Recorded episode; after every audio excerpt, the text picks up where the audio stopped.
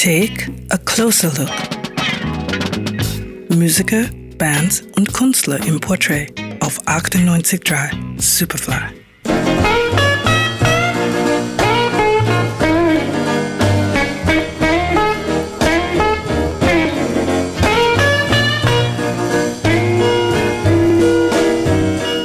Kind hat man ihm eine Karriere als Pfarrer vorausgesagt. Nun, irgendwie wurde dann aus ihm eine Art Missionar des modernen Blues. Johnny Guitar Watson.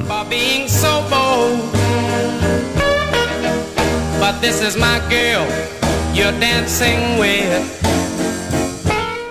3. März 1935 erblickt Johnny Watson in Houston, Texas das Licht der Welt.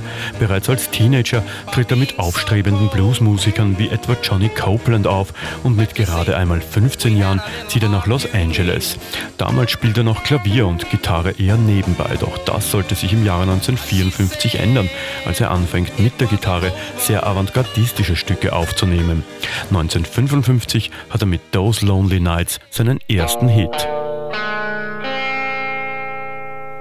There's been some lonely, lonely nights.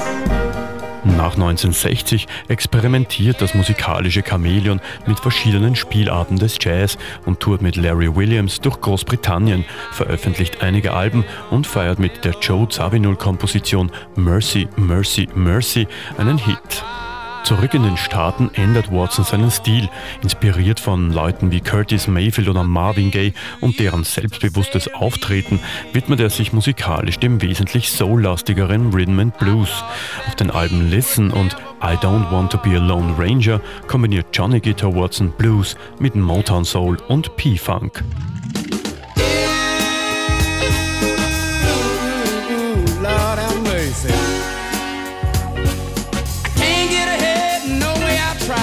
1976 erscheint das Album Ain't That a Bitch. Es wird zu einem der Wegbereiter des Funk und Watsons erstes kommerziell erfolgreiches Album. Entwickelt seinen Stil weiter und wandert stilsicher in die 80er Jahre hinein. Johnny Guitar Watson hat maßgeblichen Einfluss auf andere Größen der Musikgeschichte. Jimi Hendrix war genauso sein Jünger wie Frank Zappa, Steve Miller oder Johnny Winter. And I'm highly embarrassed every time I get my pay.